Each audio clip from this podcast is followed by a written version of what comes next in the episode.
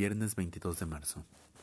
Corrí 20 metros para alcanzar el ómnibus y quedé reventado.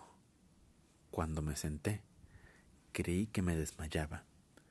En la tarea de quitarme el saco, de desabrocharme el cuello de la camisa y moverme un poco para respirar mejor, rocé dos o tres veces el brazo de mi compañera de asiento.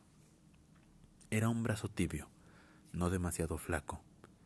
En el roce sentí el tacto afelpado del vello, pero no lograba identificar si se trataba del mío, o el de ella, o el de ambos. Desdoblé el diario y me puse a leer.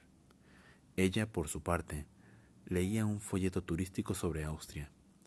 De a poco fui respirando mejor, pero me quedaron palpitaciones por todo un cuarto de hora.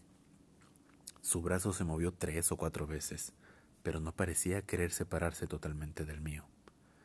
Se iba y regresaba. A veces el tacto se limitaba a una tenue sensación de proximidad en el extremo de mis vellos.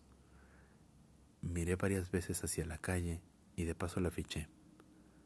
Cara angulosa, labios finos, pelo largo, poca pintura, manos anchas, no demasiado expresivas.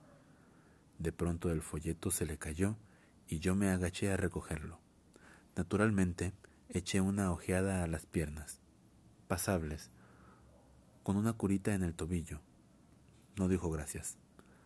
A la altura de Sierra, comenzó sus preparativos para bajarse. Guardó el folleto, se acomodó el pelo, cerró la cartera y pidió permiso. Yo también bajo, dije, obedeciendo a una inspiración. Ella empezó a caminar rápido por Pablo de María, pero en cuatro zancadas la alcancé.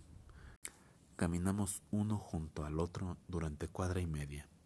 Yo estaba aún formando mentalmente mi frase inicial de abordaje, cuando ella dio vuelta la cabeza hacia mí y dijo, Si me va a hablar, decídase.